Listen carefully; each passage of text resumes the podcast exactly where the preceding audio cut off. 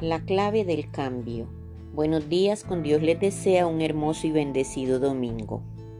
La falta de perdón hacia una persona puede hacer que estas heridas queden sin cerrar.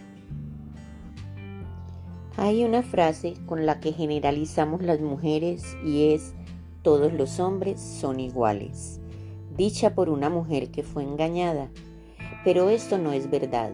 Existen también muchos hombres buenos y es allí cuando podemos decir, pagan justos por pecadores. Una persona que desea un verdadero cambio en su vida debe arrepentirse del daño causado con o sin intención.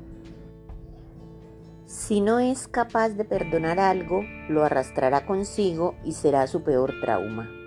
La energía no liberada, las emociones estancadas, estas afectarán incluso en las facetas que no tengan que ver con el problema pasado. Porque somos un todo y nuestro estado anímico se va afectando con el dolor no perdonado.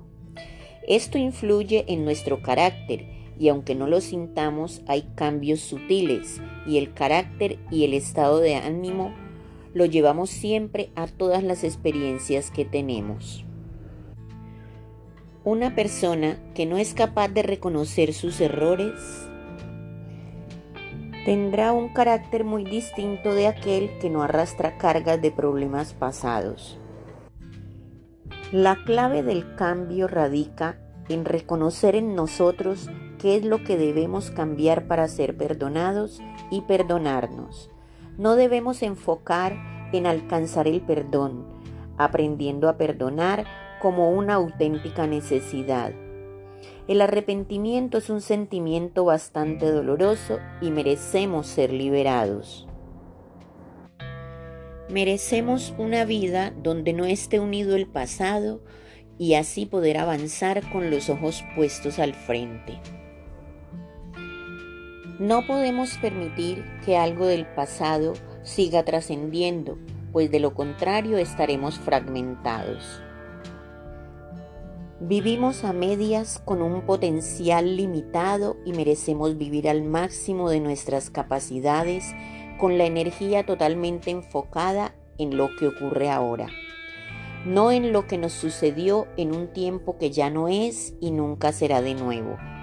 Y para aquel que piense que el tiempo lo arregla todo, déjeme decirle que el tiempo no arregla nada, pues los dolores, rencores y cicatrices perduran.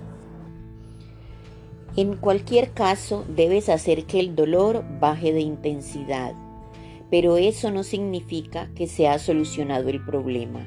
Sería algo así como barrer el suelo y esconder la basura debajo de la alfombra.